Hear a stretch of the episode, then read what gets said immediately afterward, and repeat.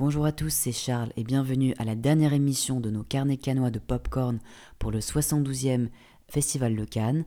Aujourd'hui, c'est une émission qui va être un peu différente des autres puisque nous sommes le samedi 25 mai, le deuxième samedi du festival, qui est un jour dédié à la reprise des films de la compétition officielle. Donc nous n'avons pas vu de nouveaux films aujourd'hui. En revanche, nous allons vous parler des films qui ont été projetés hier soir et dont nous n'avons pu parler dans l'émission d'hier, ainsi que des avis et des palmarès personnels des chroniqueurs et chroniqueuses de cette émission. Nous allons donc commencer avec le film Sibylle de Justine Triet, un film français d'une heure quarante, montré donc en sélection officielle, et pour en parler, nous avons Joséphine et Alice. Écoutons tout d'abord Joséphine. Je suis sur la croisette et je vais vous parler de Sibylle, le film de Justine Triet, qui était donc le dernier film en compétition de Cannes et que j'ai vu euh, hier soir. Euh, alors, hier soir, je me disais euh, en sortant que c'était pas un si mauvais film, qui changerait pas l'histoire du cinéma, mais que j'avais passé un bon moment. Et maintenant, avec du recul, en y repensant ce matin, je me suis dit que franchement, c'était pas, c'était pas un bon film parce que l'histoire n'est pas particulièrement originale, son traitement non plus. Ce qui fait que euh, Justine Trier n'apporte rien, rien de nouveau en fait. Et en ça, je suis un petit peu déçue parce que c'est une, euh, jeune réalisatrice euh, que, j'aime bien et qui, a su innover dans ses films précédents. Et là, oui, donc le, pitch, je le fais rapidement. le personnage principal, Virginie Efira, joue une psychanalyste qui est aussi écrivaine et qui, peu à peu, en mélangeant d'une façon un peu perverse sa propre vie, sa fiction, la psychanalyse euh, qu'elle fait euh, d'une jeune actrice va peu à peu se, perdre et, euh, retrouver ses, démons. Et voilà, ce, genre de personnage un peu, un peu pervers, un peu perdu, on a déjà vu, il n'y a pas vraiment grand chose de plus à dire là-dessus. Donc franchement, j'ai été assez, assez déçue, d'autant plus que le personnage de Gaspard Huliel est vraiment pas creusé. Et du coup, on ne comprend pas sa psychologie il joue juste euh, l'homme euh, séducteur, mais ça, ça s'arrête là, donc c'est un petit peu dommage par rapport à ça de ne pas lui avoir donné un personnage plus consistant. Bonjour à tous, c'est Alice. Je vous parle depuis Paris où j'ai eu la chance de voir le film de Justine Trier, Sibylle, puisqu'il était sorti en salle ce vendredi 24 mai, en même temps quasiment que d'être diffusé euh, au Festival de Cannes. Euh, c'est un film que j'ai vraiment beaucoup aimé. Euh, j'avais déjà beaucoup aimé euh, le travail de Justine Trier avec son, film Victoria qui était déjà un film qui avait pour personnage principal quelqu'un incarné par Virginie Efira et qui était un peu plus une comédie que là ce film est, qui est un peu plus dramatique, un peu plus noir mais elle avait déjà dans ce premier film cette même patte euh, de faire un film qui est euh, qui a un ton très particulier, qui est à la fois euh, très léger, très humain et assez et très plaisant en fait dans la façon dont c'est fait. C'est-à-dire que je trouve que le personnage de que qu'incarne Virginie Fira donc est assez similaire. C'est un personnage qui a un un peu, euh, un peu dépressif, euh, un peu borderline, euh, et en même temps très vivant, très affirmé et, et, et, très, et très énergique. Et ce qui me plaît, c'est qu'elle vient toujours chercher vraiment beaucoup d'humanité en fait dans ses personnages, et notamment dans, dans le personnage principal, en, en faisant ressortir ce qu'il peut y avoir de ridicule et ce qu'il peut y avoir de drôle et, et de d'humain, de un peu honteux dans toutes les situations dramatiques. Et, euh, et ça, je, je, trouve que c'est vraiment ce qui fait sa particularité et j'apprécie beaucoup ça. Euh, donc voilà, donc là dans ce film qui est euh, beaucoup plus, on va dire, complexe, beaucoup plus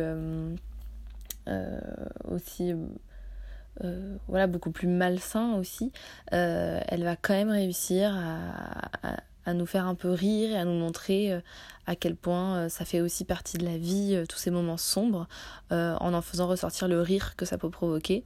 donc par exemple une scène où Virginie Fira est complètement complètement ivre et c'est assez triste puisque son personnage est alcoolique, mais la façon dont elle le fait, on n'est jamais complètement dans quelque chose de très dramatique ou de très larmoyant ou de, de très grave.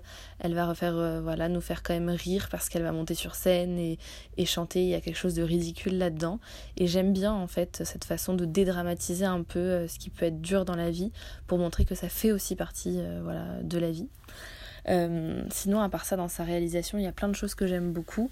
déjà, je trouve qu'elle dirige très très bien les actrices et les acteurs, euh, et que c'est un film qui est très fort de ce point de vue-là. Mais surtout, je voudrais souligner euh, l'importance l'importance des, décors en fait. Je trouve que c'est une, une, réalisatrice qui a vraiment le sens des décors et le sens des couleurs dans son cadre. Donc euh, l'appartement de Sibylle est entièrement avec des, murs entièrement peints en rouge et je trouve que ça fait quelque chose à l'image et euh, dans le sens, on a vraiment l'impression d'être dans l'intériorité en fait de ces personnages. Et je trouve que c'est voilà, ces décors avec des grandes taches de couleurs qui font un peu penser au, aux peintures de Mondrian avec des grosses taches, enfin des grandes zones de couleur rouge comme ça pour chez Victoria, euh, chez des grandes zones de bleu quand ils sont sur l'île à Tramboli, à Stromboli. C'est vraiment, euh, je trouve très intéressant comme, euh, comme mise en scène et c'est très minutieux. voilà, donc sinon je trouvais ce film voilà, très émouvant sur, sur, sur à quel point le, à quel point voilà ce qui, ce qui est triste, ce qui est dramatique euh, constitue euh, notre vie et comment on peut en fait composer avec.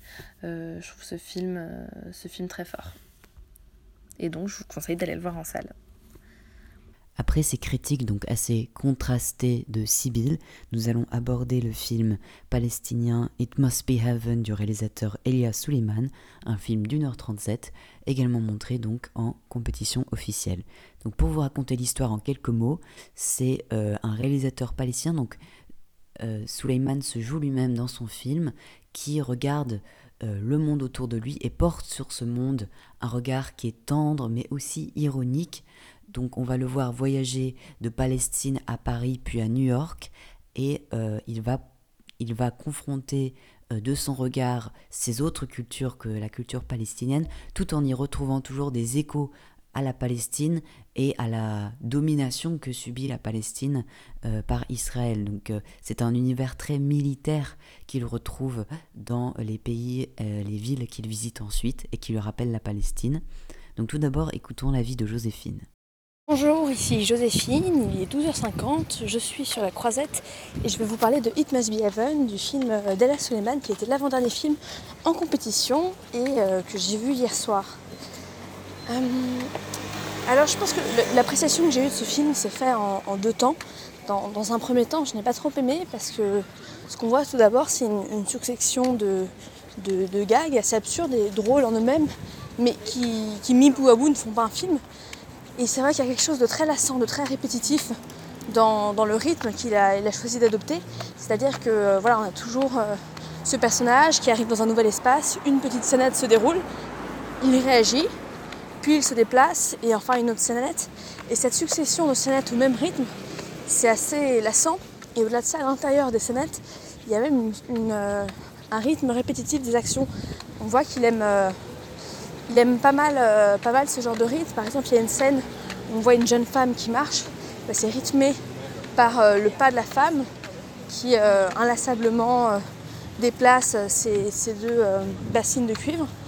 Et dans d'autres scènes, c'est d'une façon assez, assez géométrique, assez symétrique que les personnages font des actions répétitives. Donc voilà, tout cela pour dire que la répétition, elle est entre les scènes et dans les scènes. Ce qui fait qu'on a un rythme qui n'est pas cassé, qui est assez lassant. Mais dans un second temps, à partir du moment où le personnage arrive à, New York, j'ai commencé à, comprendre qu'au-delà des gags, il y avait euh, une, critique apparente, une sorte de critique caricaturale des différentes capitales et de leur identité dans lesquelles euh, le personnage va, donc euh, Paris, New York et puis il revient en Palestine. Euh, voilà, je pense, que pour la critique de Paris, on pourrait dire que euh, Paris est une ville sale et que. Euh, après, c'est mon interprétation personnelle, mais pour moi, la, scène avec le, SDF et le, SAMU qui lui apporte un plateau repas, pour moi c'était une façon de dire que le système social en France est trop généreux, d'une façon absurde, trop généreux. pour New York, on a une, une, critique assez drôle du fait que la population est, surarmée, avec évidemment la question du port d'armes légal. et puis il y a aussi une critique de la façon dont les politiques américains euh, étouffent euh, la question de, la Palestine dans le, dans le, débat public. Enfin voilà, donc, euh, et puis, puis d'autres, d'autres critiques que j'ai pas forcément toutes comprises. Mais donc voilà, on comprend qu'il y a une, seconde lecture. Après, est-ce que cette seconde lecture permet de dire que le film est vraiment bon? Je, je, pense pas, j'ai trouvé ça intéressant. Mais après, euh, voilà, c'est des critiques un petit peu caricaturales. Et sinon, le film en lui-même euh, euh, est, amusant, mais, mais, un peu long finalement. Donc, pour compléter ce qu'a dit Joséphine sur ce film, je vais vous donner mon avis également.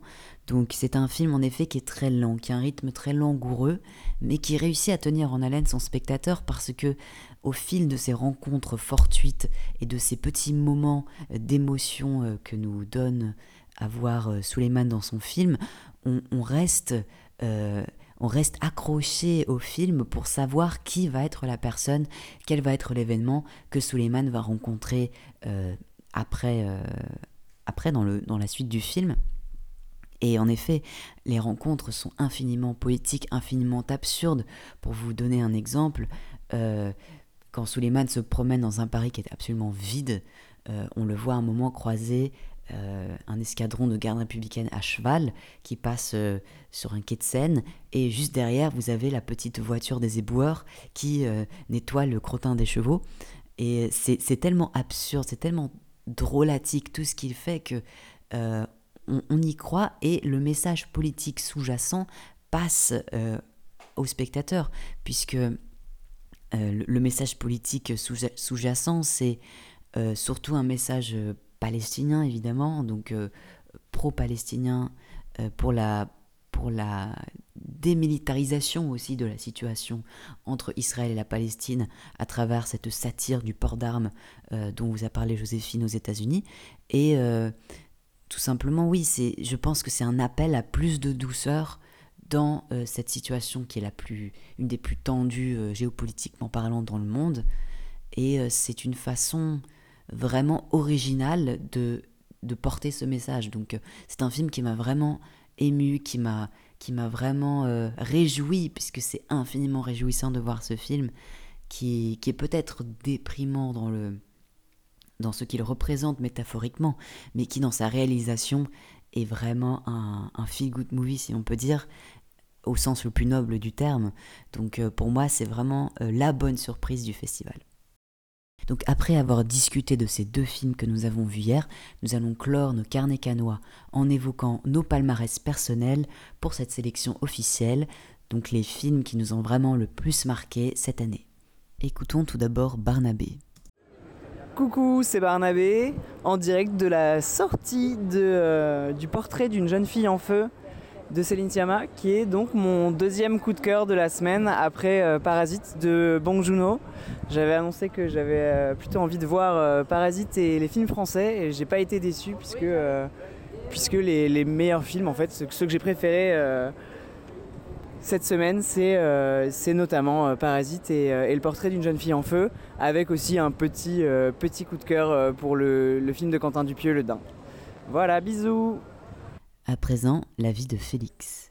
Bonjour à tous, c'est le dernier jour canois et aujourd'hui je vais vous livrer mon palmarès au bout de cette jolie semaine où j'aurais de cette jolie semaine, de cette jolie quinzaine où j'aurais manqué seulement Sibyl de Justine Triet et le film d'Elias Suleiman que je vois probablement ce soir. Mon palmarès donc, le prix d'interpellation féminine est attribué à euh, le prix d'interprétation féminine est attribué à Ophélie Beau pour Make to My Love Intermezzo, que, qui est l'un des films que j'ai probablement le plus aimé, ou en tout cas qui m'a le plus marqué euh, au cours de, de, la compétition. Mais au vu de ce qui a été raconté sur les conditions de tournage euh, plus que douteuses et le fait qu'Ophélie Beau livre une préférence extraordinaire, je serais ravi de l'avoir récompensé pour sa performance. Le préservation masculine, lui, est attribué à Roche Dizem, qui, qui est d'une justesse absolument époustouflante, en fait, dans le film d'Arnaud Desplechin, qui était, on va dire, euh, qui n'était pas euh, mon préféré de Desplechin, qui a souffert de quelques tares, mais Roche Dizem resplendissait dans le film en commissaire absolument, absolument serein et précis. C'est une grande prestation. Mon prix du jury est remis à Atlantique de Mati Diop, qui est une cinéaste en devenir et dont le film foisonne d'idées. Le prix du scénario est attribué à Parasite, que j'aime beaucoup, mais que je, ne veux pas avoir au palmarès pour les raisons qui arrivent. Et euh, parce que le, son, sa, diatribe sur sa diatribe et sa fresque sociale, la, diatribe et la fresque sociale de euh, Bong est trop délicieuse pour ne pas la faire euh, figurer au palmarès prix de la mise en scène pour Once Upon a Time in Hollywood de Quentin Tarantino qui n'a plus rien à prouver. Et euh, livré un film qui a grandi peu à peu dans ma tête que je trouve euh, vraiment très intéressant. Et euh, ayant déjà reçu une palme, il se contentera d'un prix de la mise en scène. Mon grand prix ex est attribué à Portrait de la jeune fille en feu et Douleur et gloire, respectivement de Céline Sciamma et Almodovar que je trouve assez interchangeable en fait avec ma palme d'or que j'attribue à une, vie cachée de Terence Malik. Et je trouve que ces trois films, Une vie cachée, Portrait de la jeune fille en feu et Douleur et gloire, auraient toute leur place comme palme d'or au vu de la compétition absolument extraordinaire que nous avons vécue. Voilà, c'est tout pour mon palmarès. À vous les studios. Merci Félix. Et à présent, on écoute la vie d'Alice. Pour finir, euh, donc à quelques heures de la cérémonie de remise des prix du Festival de Cannes, je vais vous faire euh, voilà mon palmarès à moi. Euh, en tout cas, quelques quelques-uns des, films que j'aimerais récompenser, que j'aimerais voir récompenser. je donnerai le prix La Palme du scénario à Céline Sciamma pour son film Portrait de la jeune fille en feu. Je donnerai le prix d'interprétation féminine à Virginie Efira pour Sibylle. Je décernerai le prix Je décernerai le prix du jury au, film Les Misérables, premier film de Lajli. Et, euh, et, enfin, je ne sais pas trop où caser euh, le film de Ken Loach que j'ai beaucoup aimé aussi, peut-être en Grand Prix. Voilà, je, peine à trouver un acteur, euh, même si peut-être un des acteurs des Misérables, ça pourrait être intéressant de, de les récompenser. Et enfin, ma palme d'or, je pense que vous l'avez compris si vous avez suivi les chroniques, je la décernerai à A Hidden Life de Terence Malick. Voilà, et puis sinon, mes autres coups de cœur pendant le festival, ça a quand même été Tu mérites un amour euh, d'Avia Herzi présenté à la Semaine de la critique et euh, Alice et le maire euh, dans la sélection La quinzaine des réalisateurs. Voilà, donc merci à tous hein, de nous avoir suivis et puis on se retrouve pour de nouvelles aventures très bientôt. Au revoir. Et à présent, écoutons ce qu'a pensé Claire de tout ce festival. Alors ici Claire, moi je vais remettre donc deux prix. Euh, le premier, donc, euh, c'est celui de la mise en scène euh, que je vais remettre au lac aux oies sauvages de Diaoxian. Alors, Le lac aux oies sauvages, donc c'est un film qui m'a laissé un peu partagé, puisqu'il il a, il a quand même certains défauts, notamment au niveau de l'interprétation de certains acteurs qui est assez inégal, ou même du scénario. Euh, par contre, a indiscutablement une, très belle mise en scène, avec euh, une véritable ambiance, euh, un jeu d'ombre notamment qui est très intéressant, un peu emprunté au, théâtre, au théâtre et au cinéma, au cinéma muet, que j'ai beaucoup aimé. et ce qui vraiment m'a décidé, c'est la manière dont sont mises en scène les scènes de combat, qui moi ont ordinairement plutôt tendance à m'ennuyer, euh, et là qui sont vraiment filmés d'une manière créative avec l'utilisation de plans larges, euh, de décalage euh, dans la vitesse, je ne sais pas tellement comment c'est créé, mais qui ont vraiment un bel effet. et qui vraiment arrivent à donner une certaine ampleur aux, scènes de combat, même si elles n'ont pas forcément, enfin même si elles n'ont pas forcément un caractère très épique, mais en tout cas voilà. Donc pour ça, je, lui accorde le prix de la mise en scène.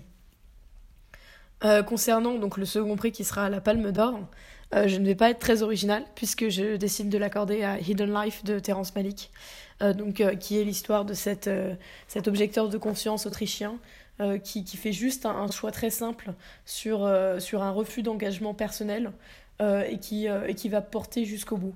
c'est également l'histoire d'une très belle histoire d'amour, puisque bah, c'est sa femme qui va, le qui va lui, porter un soutien infaillible pendant ces, ces, trois heures. Euh, et donc c'est un film qui m'a profondément touchée. En fait c'est une histoire assez simple, euh, mais qui marque quand même le retour de Malik à, un cinéma beaucoup plus narratif et un peu moins abstrait comme, euh, comme ça c'était le cas par exemple dans, dans The Tree of Life qui avait, qui avait eu la Palme d'Or d'ailleurs. et au final il arrive véritablement à lui donner une ampleur euh, une ampleur presque mythologique tout en gardant toute la simplicité de l'histoire. Il y a vraiment euh, évidemment ce goût qu'a Malik pour euh, les plans très naturalistes sur, sur la campagne autrichienne qui nous montre sous absolument tous les angles. Mais il arrive véritablement à montrer l'engagement et la foi de cet homme de, de, manière très belle. donc ça dure trois heures et, et j'ai sur le moment cru qu'il y avait un passage que je, je, trouvais un peu ventre mou, mais au final, euh, la fin le justifie complètement, parce que ces trois heures, c'est vraiment le temps qu'il faut pour se rendre compte de, du, du, de la force de cet engagement et, euh, qui permet d'installer bah, justement tout ce que cela représente pour cet homme. Euh, et, et, ce qui arrive au final pour sur une fin qui, qui, que je n'ai évidemment pas, pas dévoilée, mais qui est absolument magnifique et qui m'a profondément touchée. Donc euh, sans hésiter, euh, je remets euh, la palme d'or à, ce très beau Hidden Life.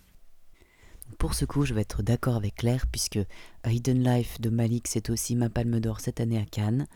Le grand prix pour moi, c'est certainement Douleur et gloire d'Almodovar, qui a été pour moi aussi une belle découverte, une, très très belle découverte, une belle expérience cinématographique, tout en couleur, tout en caractère, personnalité euh, espagnole forte comme on les aime dans les films d'Almodovar, hum, le, le prix du jury, pour moi, serait Parasite de Bong Joon-ho, puisque c'est un film qui est très inventif, mais en même temps, il n'a pas, il n'a pas l'amplitude euh, du Malik, ni la, comment dire, la vie, la, la vie, l'expressivité d'Almodovar, même s'il est très élégant et vraiment, c'est un suspense euh, digne des plus grands polars qu'on trouve euh, dans ce film coréen. Et pour la mise en scène, je pense qu'il serait, serait digne de d'honorer, euh, de rendre hommage à Elias Suleiman pour son film, puisque Suleiman a une inventivité dans sa représentation du monde que je ne connais à aucun autre réalisateur, et je pense qu'on devrait souligner ce que lui apporte en termes d'originalité au 7e art et euh, ainsi peut-être le rendre encore plus célèbre puisqu'il le mérite bien. Donc c'est la fin de ces carnets carnois, j'espère que vous nous avez suivis depuis le début, que vous avez pu voir et écouter euh, le Festival de Cannes à travers euh, nos chroniques et que cela vous a donné envie ou pas d'aller voir ces films, en tout cas que vous avez pu suivre l'actualité de ce festival. Donc je vous dis à l'année prochaine et je vous souhaite une très belle année cinéphile.